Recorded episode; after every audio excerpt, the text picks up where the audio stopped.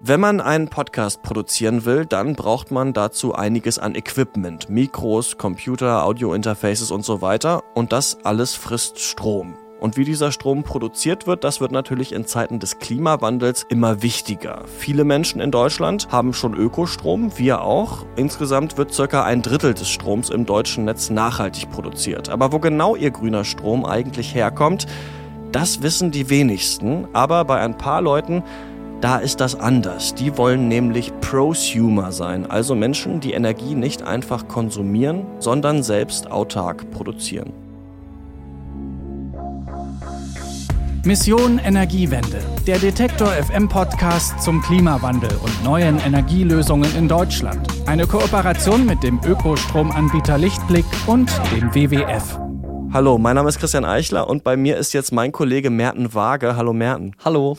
Du machst ja für uns normalerweise die Serie Fortschritt und bist da immer auf der Suche nach neuen Techniktrends und Gadgets. Und jetzt bist du nach Freiberg gefahren. Ja, ziemlich früh musste ich da auch aufstehen. Mit einem Kaffee in der Hand ging es dann schon los per Carsharing nach Freiberg. Und die Stadt ist ja vor allem für ihre Bergbautradition und Hüttenindustrie bekannt. Selbst die Technische Universität dort trägt den Namen Bergakademie. Das ist ja schon ganz witzig, denn wenn wir über Klimaschutz und Energiewende sprechen, ist ja Kohle eher ein Reizwort. Warum bist du jetzt genau nach Freiberg gefahren? Ja, Freiberg hat schon diese Bergbautradition, aber das ist schon längst nicht mehr alles. Seit Jahrzehnten versuchen die einen Strukturwandel hinzubekommen und sind mittlerweile ein Hochtechnologiestandort für Halbleiter, aber auch für Solartechnik.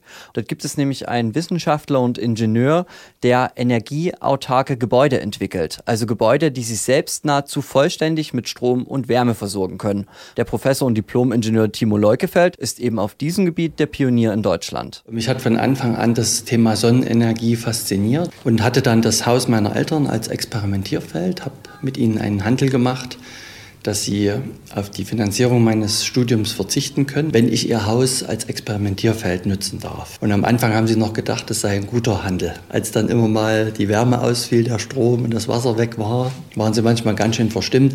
Aber dort habe ich unglaublich viel gelernt an dem Haus, weil ich das ausprobieren konnte und mich frei entfalten konnte. Okay, also ein ganz schön lustiger Deal, äh, den er da mit seinen Eltern gemacht hat. Und du warst jetzt bei dem zu Hause in seinem Elternhaus?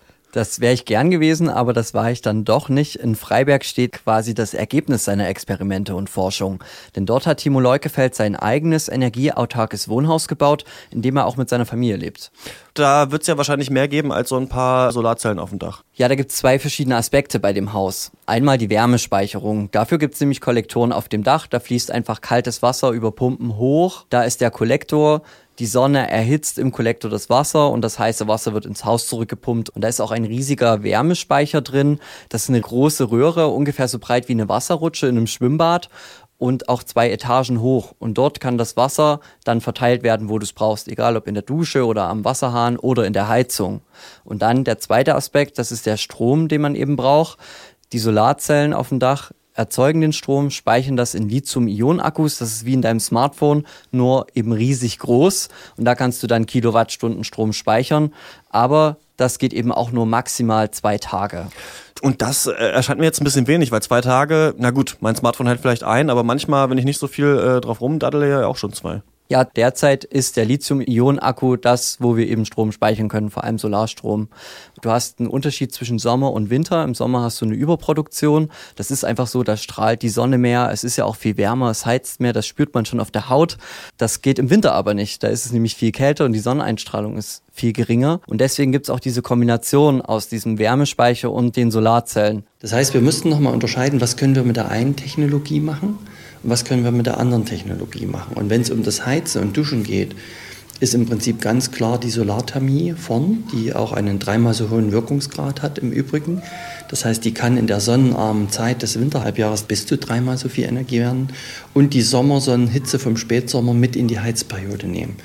Und den Strom heben wir uns wirklich für die Edelanwendungen auf, Kühlschrank, iPad, Telefon, und so eine Edelanwendung ist dann zum Beispiel auch eine Zapfsäule für sein Elektrofahrzeug direkt vorm Haus.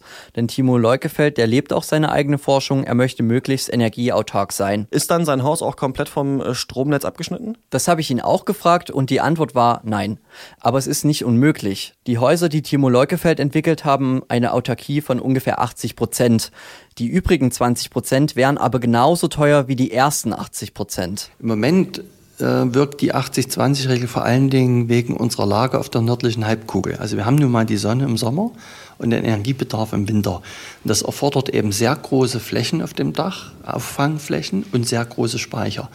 Und wenn ich im, im Winter die letzten 20 Prozent eben noch knacken will, dann, dann ist es ein unerhörter Mehraufwand. Und das ist in Spanien anders. Also wenn ich jeden Tag ähnliche Sonneneinstrahlung habe, wird die Technik viel, viel kleiner und die Autarkie ist mit 100 Prozent eigentlich viel leichter zu erreichen. Okay, also hier gibt's einfach äh, zu wenig Sonne, das finde ich persönlich auch. Ähm, aber hat der damit jetzt recht? Man könnte ja auch denken, das Haus ist einfach schlecht gebaut. Er hat das ja selber entworfen. Um das zu klären, habe ich bei Dr. Claudia Hemmerle angerufen. Sie ist Diplom-Ingenieurin für Umwelttechnik und erneuerbare Energien und forscht derzeit in Zürich an der Fachhochschule. Und sie hat das Problem auch nochmal anschaulicher erklärt. Wenn man mal als Beispiel München nimmt, Beispielsweise im Dezember ist die Sonneneinstrahlung ja nur ein Viertel von dem durchschnittlichen Tag, was wir im Juni oder Juli haben. Das heißt, wenn wir jetzt wirklich komplett autark äh, so ein Gebäude mit Solarenergie versorgen wollten, müssten einfach alle Solaranlagen sehr stark überdimensioniert werden und wir bräuchten auch einen sehr, sehr großen Speicher. Also auch eine Frage der Technik. Genau. Derzeit werden ja zum Beispiel auch Dachziegel erforscht, die jeweils eine eigene Solarzelle bilden. Und dann gibt es auch schon eine Forschung zu durchsichtigen Solarzellen, die wir als Fensterscheibe nutzen können,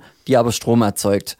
Der studierte Physiker und Journalist Jan Oliver Löfken hat diese neuen Techniken schon untersucht. Mit der Effizienz, mit der Ausbeute, mit der Stromausbeute, da reichen die bei weitem nicht heran. Ein Grund neben des Materials ist auch der Einfallswinkel des Lichtes. Der ist dann nicht ideal bei einer senkrechten Scheibe in einem Gebäude. Aber das könnte ausreichen, um die Stromversorgung eines Gebäudes mit seinen Klimaanlagen, mit seiner Heizung, mit seinem Licht zu unterstützen. Vielleicht 10 Prozent mögen über solche Solarfenster erzeugt werden für ein Gebäude. Außerdem muss natürlich auch jeder, der in so einem energieautarken Haus leben möchte, darauf achten, wo er Strom sparen kann. Das fängt schon damit an, dass du deine Waschmaschine oder dein Geschirrspüler schon ans Warmwasser anschließt, damit das Gerät schon bis zu 80 Prozent Strom sparen kann. Außerdem, wenn du LED-Beleuchtung verwendest in deinem Haus, sparst du auch jede Menge Energie. Okay, das klingt alles sehr faszinierend und interessant, aber ich kann dir auf jeden Fall sagen, dass es äh, für mich natürlich relativ utopisch klingt, mir jetzt ein energieautarkes Einfamilienhaus zu bauen, alleine schon finanziell. Können auch Mieter davon profitieren? Das ist gar kein Problem. Das Team um Timo Leukefeld, der hat die Ergebnisse aus den letzten Jahren so anwenden können, dass es mittlerweile schon erste Mehrfamilienhäuser gibt mit mehreren Wohneinheiten, die auf derselben Basis wie sein Gebäude funktionieren. Im Prinzip von der Technik her ist es sogar noch leichter, das in größeren Gebäuden zu machen, weil dann die spezifischen Kosten pro Wohneinheit wesentlich geringer sind als im Einfamilienhaus. Und äh, das ist natürlich dann nochmal so, dass man das viel mehr Menschen zugänglich macht wo wir von der Pauschalmiete mit Energieflat reden. Eine erste Wohnanlage dafür wurde zum Beispiel jetzt in Cottbus gebaut.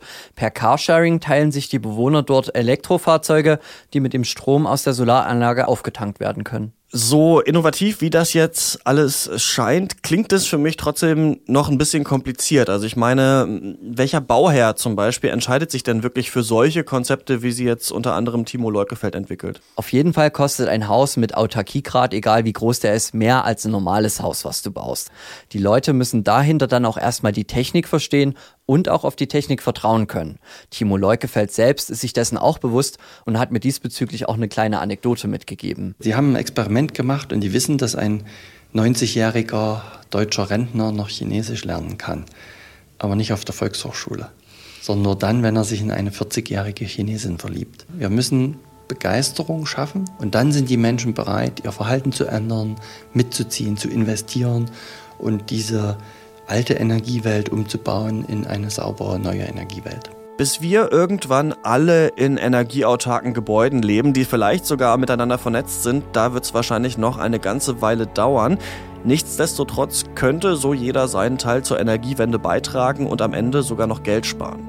In der nächsten Folge von Mission Energiewende spreche ich mit meiner Kollegin Juliane Neubauer. Die hat sich nämlich angeschaut, was sich für unsere Winzer und natürlich auch für unsere Weine ändert, wenn der Klimawandel kommt.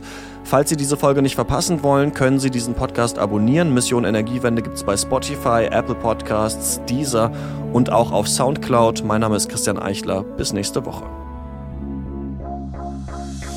Mission Energiewende, der Detektor FM Podcast zum Klimawandel und neuen Energielösungen in Deutschland. Eine Kooperation mit dem Ökostromanbieter Lichtblick und dem WWF.